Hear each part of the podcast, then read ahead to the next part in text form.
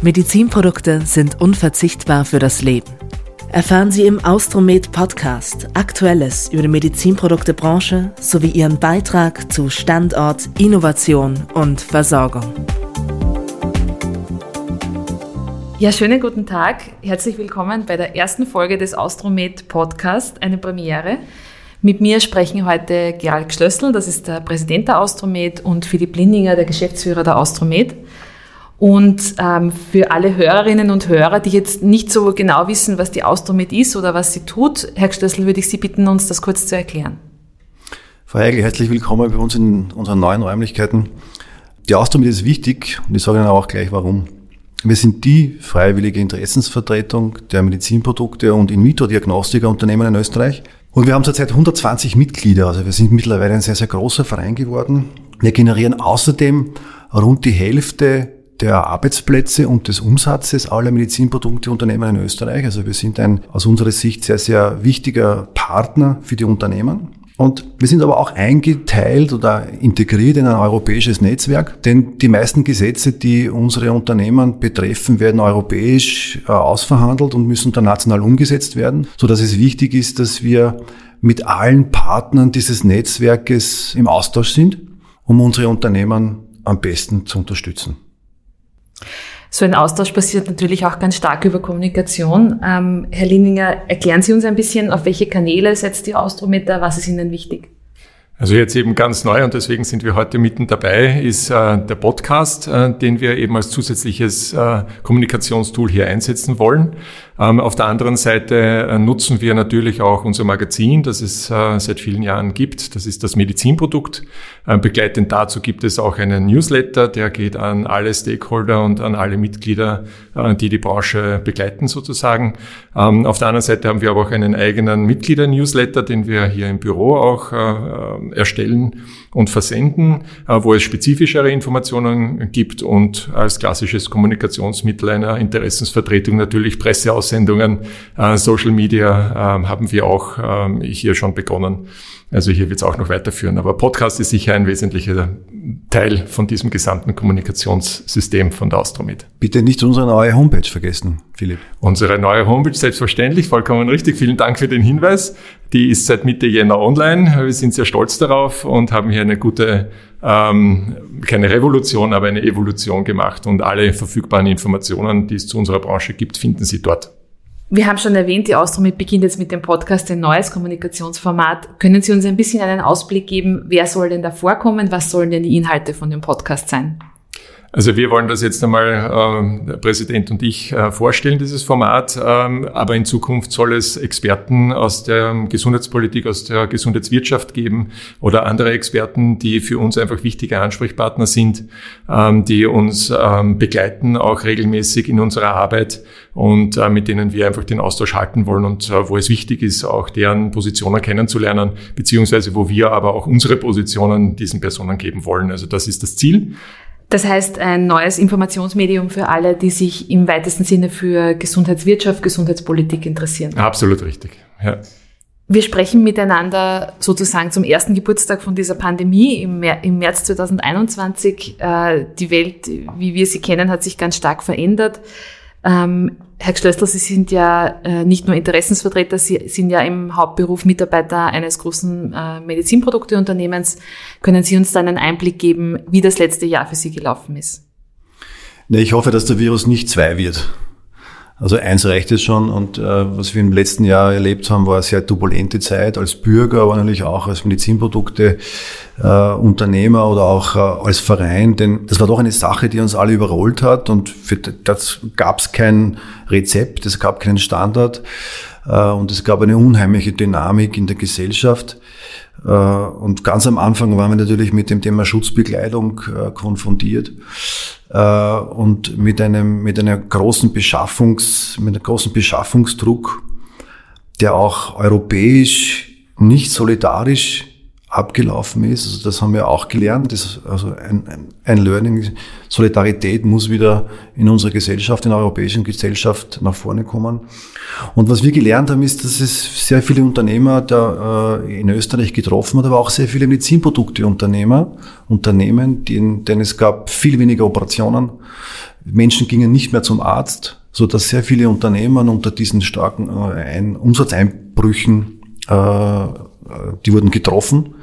Andere Unternehmer wiederum haben sich sehr stark in das Thema Schutzbekleidung engagiert, die konnten ein Wachstum äh, erreichen, so dass wir nachträglich sagen müssen, es ist ein sehr inhomogenes Bild äh, der Medizinprodukteunternehmen, aber grundsätzlich ist die Branche krisenfest, denn sie hat sich in dieser kurzen Zeit relativ schnell gewandelt, auf die Anforderungen des Marktes eingestellt und hat aber auch trotzdem nie ihr Regelwerk verlassen das Medizinproduktegesetz. Das ist uns ganz wichtig zu sagen, dass wir keine äh, Glücksritter hier äh, als äh, Austritt-Mitglieder haben, sondern dass wir uns immer an die Regeln gehalten haben und versucht haben, äh, dem Markt, unseren Beschaffern, unserem Gesundheitssystem Produkte und Lösungen zur Verfügung zu stellen.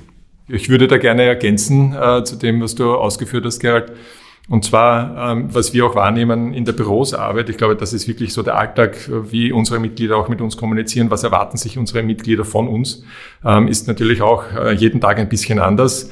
Wir sehen eine unheimliche ähm, Diversität innerhalb der Austromed, weil es halt unheimlich stark davon abhängt, ist mein Produkt gerade extrem gefragt oder bin ich in einem Bereich tätig, der im Moment einfach überhaupt nicht äh, in irgendeiner Weise Marktrelevanz hat, äh, aufgrund der Corona-Pandemie, eben aufgrund der Absage von elektiven Eingriffen oder was auch immer. Ähm, hier sehen wir einfach unsere Aufgabe darin, äh, in einer gewissen Weise den Spagat zu, herzustellen und zu sagen, wo sind denn die gemeinsamen Anliegen, wo können wir denn unterstützen, wie zum Beispiel, was wir jetzt eben sehr intensiv gemacht haben und noch immer dran sind, dass wir aufmerksam machen, die ganzen Impfkoordinatoren, die Landesregierungen, äh, wie wichtig es ist, äh, die Medizinprodukteberater auch entsprechend einzubinden in die Impfstrategie, äh, dass wir uns da nicht vordrängeln wollen oder wichtig machen wollen, sondern dass es einfach essentiell ist, in einer äh, Operation den Medizinprodukteberater beispielsweise als Begleiter dabei zu haben. Ähm, und wenn man das durchführen möchte, dann muss man aber auch dafür sorgen, dass diese Personen auch geimpft sind. Und das betrifft sehr, sehr viele unserer Branche. Äh, das betrifft aber nicht nur die OP-Begleitungen, das betrifft auch Servicemitarbeiter, äh, wenn Geräte instand gehalten werden müssen oder serviciert werden müssen. Äh, wichtige Geräte, wir denken alleine an die ganzen Testauswertungen. Wenn diese Geräte nicht funktionieren, das natürlich jetzt auch einen Effekt auf das Gesamt Gesamtsystem. Deswegen sehen wir uns als System relevant, unverzichtbar und auf dieser Welle wollen wir auch weiter reiten. Herr Schlössl, ich würde gern noch auf etwas zurückkommen, was Sie vorhin gesagt haben, nämlich auf die äh, Heterogenität der Branche. Das heißt, dieser schnelle Schluss, den man ziehen könnte, es ist Pandemie, viele Menschen sind krank, das Gesundheitssystem steht vor neuen Herausforderungen, also gibt es einen wahnsinnigen Boom für die Medizinproduktebranche. Dieser Schluss stimmt nicht oder nur ganz, ganz bedingt, oder? Das stimmt ganz bedingt, denn äh, wenn Sie an einen Implantatehersteller denken, der jetzt einfach nichts verkauft, weil keine Hüftimplantate gemacht werden oder Knieimplantate gemacht werden, dann sieht er sich mit einer 30-prozentigen Umsatzeinbruch konfrontiert und muss möglicherweise Mitarbeiter in die Kurzarbeit schicken. Und ein anderes Unternehmen, das sich um meinetwegen Handschuhe kümmert oder, oder um Schutzbekleidung oder Schutzmäntel kümmert, muss hier Mitarbeiter anstellen, um den, um, um dem Bedarf gerecht zu werden. Und das ist, was Philipp Lindinger vorher angesprochen hat. Unsere Medizinproduktebranche ist, ist heterogen und, und so sind wir auch davon betroffen. Sie vertreten ja die Austromed auch äh, bei der Matic Europe, bei der Europäischen Motororganisation sozusagen. Da hat sich ja auch von Reisetätigkeit eigentlich alles auf Online verlagert. Was ist denn Ihre Erfahrung auch im europäischen Austausch mit den Schwesterorganisationen? Leidet die unter dem mangelnden persönlichen Kontakt oder sagen Sie, das ist eigentlich ganz super, weil ich erspare mir ganz viel Reisezeit? Gemischte Gefühle, äh, würde ich fast sagen. Und es ist eine höchstpersönliche Sichtweise, glaube ich, auch hier äh, im Spiel. Ähm, auf der einen Seite, äh, wenn ich mir dann anschaue, nach dem abgelaufenen letzten Jahr, dass meine Reisekosten wirklich fast verschwindend äh, klein waren, ist es auch ein Lächeln dabei. Ähm, auf der anderen Seite, der persönliche Kontakt geht massiv ab. Ich merke das auch äh, im Austausch prinzipiell, auch hier im Büro, wenn wir alle auf äh, Homeoffice-Basis arbeiten, uns nur ab und zu sehen, das geht einem richtig ab. Auf der anderen Seite auch, wenn Sie jetzt insbesondere den Dachverband ansprechen, die sind toll aufgestellt. Wie gesagt, Technik schafft alles. Wir können unsere Diskussionen führen, man kann sich entsprechend einbringen. Der Informationsaustausch ist unbeeinflusst. Von daher funktioniert das Ganze, als ob es physisch stattfinden würde. Aber es fehlen halt die ganzen Gespräche zwischen Tür und Angel. Es fehlt der kurzfristige Austausch, wenn man vor Ort sich äh, kurz sieht, äh, Themen am Rande bearbeiten kann und behandeln kann. Das äh, geht natürlich jetzt nicht im Moment. Aber ich sehe auch viele Kollegen in den anderen Schwesterverbänden, die das genauso sehen. Und wir alle freuen uns natürlich auf die erste Zusammenkunft wieder, wo wir dann entsprechend auch wieder unsere Austauschmöglichkeiten Möglichkeiten haben. Wann auch immer das sein wird. Wann auch immer das sein wird, da sage ich jetzt auch nichts dazu. Ja. Das Thema Medizinprodukte hat ja einen radikalen Bedeutungswandel erfahren. Äh, einerseits für die Bürger selbst, die auch zum ersten Mal der Frage, mit der Frage konfrontiert wurden, was unterscheidet zum Beispiel einen Mund-Nasenschutz von einem Medizinprodukt. Es ist eigentlich unglaublich, dass man so eine Diskussion auf einmal führt in der Breite. Ähm, und äh, die Austromed hat ja relativ schnell reagiert und noch während oder am Ende des ersten Lockdowns beschlossen, okay, wir müssen uns da wirklich ausführlich zu Wort melden. Wir müssen Position beziehen und sagen, wo da unserer Meinung nach die Reise hingehen soll, äh, als Diskussionsgrundlage vor allem mit unseren politischen Stakeholdern. Was hat die Austromed da gemacht? Ja, als wir vor sechs oder sieben Jahren darüber gesprochen haben, wie wir den Bürgern in Österreich den Unterschied zwischen Arzneimitteln und Medizinprodukten erklären sollen, sind wir darauf gekommen, das wird verdammt schwierig werden. Jetzt hat uns die Krise quasi, hat, hat alle dazu gestoßen, eine Differenzierung zu machen. Was ist die selbstgenähte Maske? Was ist eine Typ 2R Maske? Was ist eine FFP2 Maske? Und es gibt mittlerweile in der Gesellschaft viele Experten darüber. Ja. Also das ist auf der einen Seite schön, auf der anderen Seite wiederum nicht. Aber was wir an politischen Forderungen platzieren, äh, haben wir durch unser Weißbuch äh, postuliert. Und in diesem Weißbuch haben wir konkret sechs Forderungen äh, definiert, die wir jetzt nach draußen gebracht haben und die wir der Politik mitgeben möchten. Denn was wir sehen ist, die Medizinproduktebranche muss speziell in dem Thema Versorgungssicherheit stärker integriert werden. Wir sind bei dem Thema immer sehr offensiv an die Politik herangetreten und gesagt, wir sind eine kritische Branche, wir sind wichtig, um die Bevölkerung in Österreich zu schützen. Unsere Produkte, unsere Leistungen sind wichtig und deswegen haben wir es immer sehr offensiv postuliert und argumentiert und ich glaube auch, dass wir gerade durch diese Krise eine stärkere Wahrnehmung in der Bevölkerung, aber auch in der Politik erfahren konnten.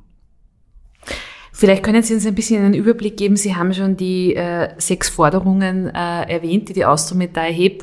Vielleicht ist noch wichtig dazu zu sagen, diese sechs Forderungen, die kommen nicht aus dem luftleeren Raum, sondern die kommen aus der Mitte ihrer Organisation, nämlich von den Mitgliedern äh, der Austromed, die ja ganz intensiv auch in diesen Prozess eingebunden waren. Da können wir vielleicht zu dem Prozess auch nachher noch ein bisschen was sagen. Aber Herr Schlössl, vielleicht äh, sagen Sie uns mal, was sind denn diese konkreten Forderungen, die die Austromed da erhebt? Ja, ich habe es vorher angesprochen. Das Stichwort, was ist denn Versorgungssicherheit? Was soll das denn heißen? Sollen wir von allem alles da haben oder müssen wir uns zusammensetzen und Produktbereiche definieren, die möglicherweise für die meisten der Gefahren, die auf uns zukommen, äh, gebraucht werden? Also der Untersuchungshandschuh, den brauchen Sie immer. Die Maske wahrscheinlich auch und den Mantel. Da wollen wir offensiv an die Politik herangehen und ein, äh, eine, eine Diskussion starten und aus, diesem, aus dieser Erkenntnis heraus dann handeln. Und handeln können wir aber nur dann, wenn wir von der Politik und auch von den Beschaffungsstellen ein klares Commitment bekommen, ja, wir wollen Zeit, aber auch Geld investieren in die Schaffung von Versorgungssicherheit. Das ist ein ganz wichtiges Thema. Man sieht das jetzt auch bei den Arzneimitteln und bei den Impfungen. Wollen wir äh, als Österreicher, als österreichischer Staat hier Geld und Zeit investieren, um uns äh, unabhängiger zu machen? Das ist das zweite Thema. Das dritte Thema ist, wenn wir die Produkte hier in Österreich behalten wollen und nicht abhängig sein wollen von Besorgungen, die aus dem Ausland kommen, dann müssen wir das gemeinsam finanzieren. Das kann die Medizinproduktindustrie nicht alleine machen, sondern das muss die Gesellschaft mittragen. Und dann natürlich auch ein wirtschaftspolitisches Commitment der Politik zum Standort Österreich. Das ist auch ganz wichtig. Also nicht immer nur den billigsten Preis als Entscheidungskriterium in den Vordergrund stellen, sondern auch, was gibt es denn sonst noch für Kriterien, außer dem Preis? Ich meine, der ist natürlich wichtig, aber was gibt es sonst noch für Kriterien, die Unabhängigkeit des Standortes sicherzustellen?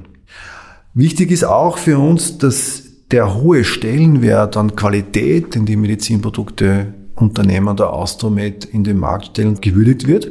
Aber auch, dass wir, das hat der Philipp Lininger vorher erwähnt, dass es auch Innovationen, dass Innovationen zugelassen werden müssen, die natürlich am Anfang ein bisschen mehr Geld kosten, aber dann äh, im Prozess hinten raus auf alle Fälle Vorteile bringen. Das ist ganz klar. Und die letzte oder die sechste Forderung, dass wir eine politische Unterstützung für die benannten Stellen in Österreich bekommen, also dass wir nicht nur hier produzieren, sondern hier auch prüfen und zertifizieren.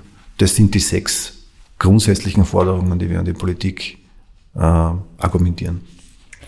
Das Thema benannte Stelle ist ja sowas wie ein Evergreen der Austromed. Äh, Herr Linninger, können Sie äh, für die Zuhörerinnen und Zuhörer, die von diesem Begriff vielleicht noch nichts oder noch nicht so viel gehört haben, erklären, was ist eine benannte Stelle und warum ist die wichtig für den Markt in Österreich? Ja, sehr gerne. Und wie Sie sagen, wir beschäftigen uns seit vielen, vielen Jahren damit, eben seitdem wir unsere zwei benannten Stellen in Österreich verloren haben. Ähm, wir wollen unbedingt, dass es eine neue, zumindest eine neue benannte Stelle in Österreich gibt.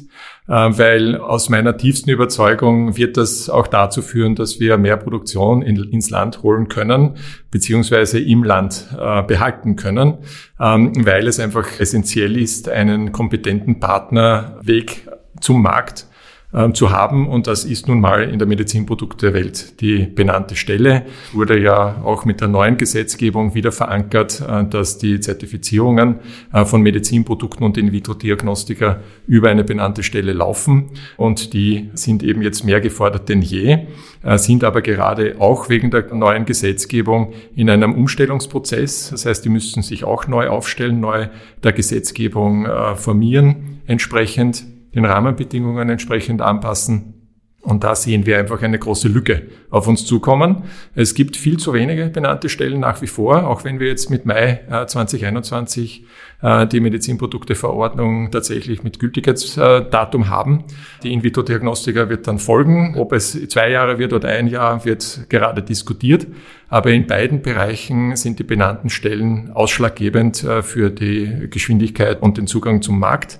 Wir haben insbesondere bei, der, bei den In-vitro-Diagnostika eine Bewegung von ungefähr 80 Prozent mehr ähm, an, an Bedarf an einer Begleitung durch eine benannte Stelle. Äh, derzeit werden ungefähr 20 Prozent der In-vitro-Diagnostika durch eine benannte Stelle zertifiziert, in Zukunft äh, 80 bis 90 Prozent. Also es ist richtig, hier viel äh, zu tun. Und wir sehen aber gerade, dass es gerade mal vier benannte Stellen in ganz Europa zugelassen sind für diesen Prozess. Also da gehört noch ein ordentlicher Schub. Und das ähm, kann natürlich Österreich gut unterstützen, indem sie eine österreichische benannte Stelle auch fördert und pusht. Und das passiert auch gerade. Wie gesagt, wenn es zwei oder drei oder vier sind, äh, macht es auch nichts. Also, aber dass es zumindest eine sein soll, glaube ich, da haben wir mittlerweile ein gutes Ziel erreicht und auch mit unseren äh, Stakeholdern, äh, die direkt damit zu tun haben und direkt mit uns gemeinsam da schon seit Jahren daran arbeiten, einen guten Weg beschritten und, und hoffen, dass es jetzt bald umgesetzt werden kann. Also das ist wichtig. Auf der anderen Seite ist Europa gefordert, auf oberster Ebene natürlich die Kommission, um hier sicherzustellen, dass wir zum Zeitpunkt des Gültigkeitsbeginns der neuen Gesetzgebung auch eine System Readiness sozusagen verfügbar haben. Äh, nicht, dass es dann scheitert daran, dass es einfach zu wenige benannte Stellen gibt. Das darf nicht sein. Herr Lininger, Sie haben noch ein wichtiges Stichwort genannt, nämlich Europa. Ähm, wir haben das ja auch im Weißbuch-Erstellungsprozess, gab es viele Diskussionen drüber, was bedeutet denn Versorgungssicherheit in einer globalisierten Welt? Muss Österreich als relativ kleines Land diese Versorgungssicherheit herstellen? Muss man jederzeit, weiß ich nicht, wie viele Millionen von Medizinprodukten, was auch immer es sein wird, weil vielleicht erleben wir nie wieder eine Pandemie, vielleicht erleben wir aber auch eine Pandemie, die ganz andere Anforderungen an unser Gesundheitssystem stellt. Inwieweit muss Österreich national die Versorgungssicherheit sicherstellen und inwieweit ist das ein europäisches Thema? Ja, als österreichischer Verband muss man per se sagen, natürlich muss das in Österreich passieren, aber wir sind ja auch nicht blauäugig zu sehen, dass wir das nicht europäisch sicherstellen müssen. Also beides ist wichtig. Und das, was der Philipp Lindinger vorher angesprochen hat, eine benannte Stelle begleitet einen Hersteller, um ein Produkt nach der neuen Medizinprodukte-Richtlinie zu zertifizieren und auf den Markt zu bringen. Also die Idee des Unternehmers, ein Produkt zu finden, das einen Abnehmer findet, der einen Vorteil hat daraus und die benannte Stelle begleitet es und stellt sicher, dass der Patient und der Anwender ein Medizinprodukt in Händen hält, das sicher ist. Das ist einmal das eine. Und das machen wir, es würde uns freuen, wenn wir das alles in Österreich herstellen können, aber natürlich muss das europäisch sein und es sind ja viele Unternehmen auch europäisch aufgestellt. Deswegen braucht es beides, ganz klar. Herr Lininger, an Sie noch die Frage, ich habe es vorhin schon kurz erwähnt, das Weißbuch wurde in einem Prozess, in dem auch die Mitglieder der Austromed äh, stark involviert waren, erstellt. Es wurde dann kurz vor Jahresende letztes Jahr publiziert. Was haben Sie denn damit vor? Was passiert jetzt mit dieser Publikation? Ja, also vielleicht äh, zuerst noch gleich klargestellt, das ist jetzt nicht einfach ein geduldiges Papier oder soll es zumindest nicht sein, äh, sondern es soll eine Diskussionsgrundlage darstellen für weitere Gespräche und es müssen viele Gespräche folgen. Jeder ist natürlich extrem fokussiert im Moment auf die Corona-Krise, auf alles, was mit Corona zu tun hat. Und das beschäftigt uns alle über die Massen. Aber es wird auch eine Zeit danach geben. Und ich glaube, diesen Blick müssen wir uns auch erlauben und, und sogar machen, weil äh, wir müssen einfach äh, in der Zukunft schauen, wie bringen wir dann unsere Themen auch wirklich an die geeigneten Stakeholder? Wie können wir durchdiskutieren, was wir hier vorhaben? Auch das ist ja, wie Sie vorher gesagt haben, nichts Neues in Wahrheit. Äh, wir hatten ja auch die Mission 2030. Äh, da stehen ja auch schon klare Botschaften drinnen, unsere Forderungen an die Bundesregierung. Aber hier brauchen wir Kontinuität. Hier brauchen wir äh, alles nur keine Ablenkung und Fokussierung auf ein spezielles Thema, das uns einfach hier äh, global begleitet im Moment.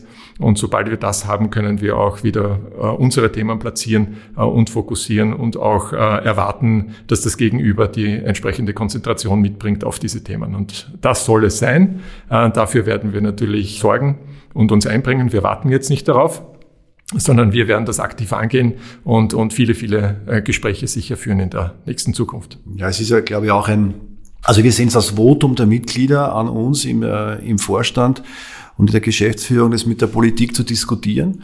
Und es braucht zwei Wege. Den einen, den kurzfristigen jetzt, die Krise zu begleiten, aber auch den langfristigen. Es sind ja dicke Bretter, die wir hier bohren werden oder bohren wollen. Es braucht diesen Weg auch, ähm, um mit den Stakeholdern langfristig ins, in die Diskussion zu kommen. Und wenn die inhomogene Austromed Unternehmen ein gemeinsame Punkte gefunden haben, mit denen sie sich identifizieren können, dann müssen wir auch die Kraft aller Unternehmen hier bündeln und unseren Gegenüber sagen, das ist die Idee der Austromed und da wollen wir hin gemeinsam.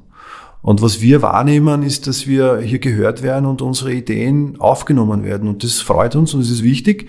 So ist die Stoßrichtung dieser 120 Unternehmen zu sehen. Und in Wahrheit können wir gar keine bessere Zeit erwischen als die jetzige. Also du hast auch gesagt, also es, es ist ein Quantensprung passiert in der Wahrnehmung der Medizinprodukte Welt. Dieses Momentum nutzen wir optimal, um hier auch entsprechend äh, die Themen auch weiterzutreiben. Äh, weil was nicht passieren darf, ist jetzt einfach, okay, jetzt ist es passiert, alles wunderbar, das Wissen ist da und es bleibt einfach dort, wo es ist, sondern wir müssen schauen, dass wir darauf aufsetzen und ähm, unsere Themen dann auch mit einem erhöhten Wissensstand, der jetzt sozusagen fast ohne unser Zutun einfach jetzt ein Jahr lang wachsen konnte, weil wer hätte gedacht, noch vor einem Jahr, dass der Bürger draußen oder der Passant, den Sie draußen auf der Straße treffen, ganz genau weiß den Unterschied zwischen einem PCR-Test, einem Antigentest und einem Antikörpertest. Also äh, das sind einfach Dinge, die, die bewegen äh, und, und die sorgen auch dafür, dass wir eine gute Basis vorfinden, um unsere Thema mit mehr Verständnis vielleicht auch vom Gegenüber platzieren können. Ich danke Ihnen für das Gespräch. Ähm, abschließend bleibt mir noch eine Sache zu sagen. Nach dieser Reise durch die Welt der Austromed sozusagen, wenn Sie noch mehr erfahren wollen, gibt es die Website www.austromed.org. Da ist, ist sind alle Infos gesammelt. Äh, und dann hätte ich noch eine Frage, wenn das jetzt Menschen hören, die vielleicht tatsächlich in diesem Bereich arbeiten, die sich denken, Oh, das ist aber spannend, da sollte man eigentlich auch dabei sein als Unternehmen. Ist die Austromed ein exklusiver Kreis oder nehmen Sie auch Mitglieder auf? Also da kann ich ganz spontan darauf antworten, äh, je schneller, desto besser. Wie Sie wissen, als Interessensvertretung und als freiwillige Interessensvertretung vor allem äh, sind wir davon abhängig, äh, von Unterstützern mitgetragen zu werden. Ähm, da geht es natürlich auch ums Finanzielle, aber insbesondere darum, dass wir als Branchenvertreter auch maximal breite Schultern aufbauen können. Das heißt, wenn wir irgendwo ein Interesse geweckt haben sollten, dann würde es mich sehr freuen, bitte einfach eine kurze E-Mail an die Austromed und äh, wir melden uns prompt. Gut, Herr Lininger, Herr Schlössl, danke fürs Gespräch. Vielen Dank. Vielen Dank, Frau Held.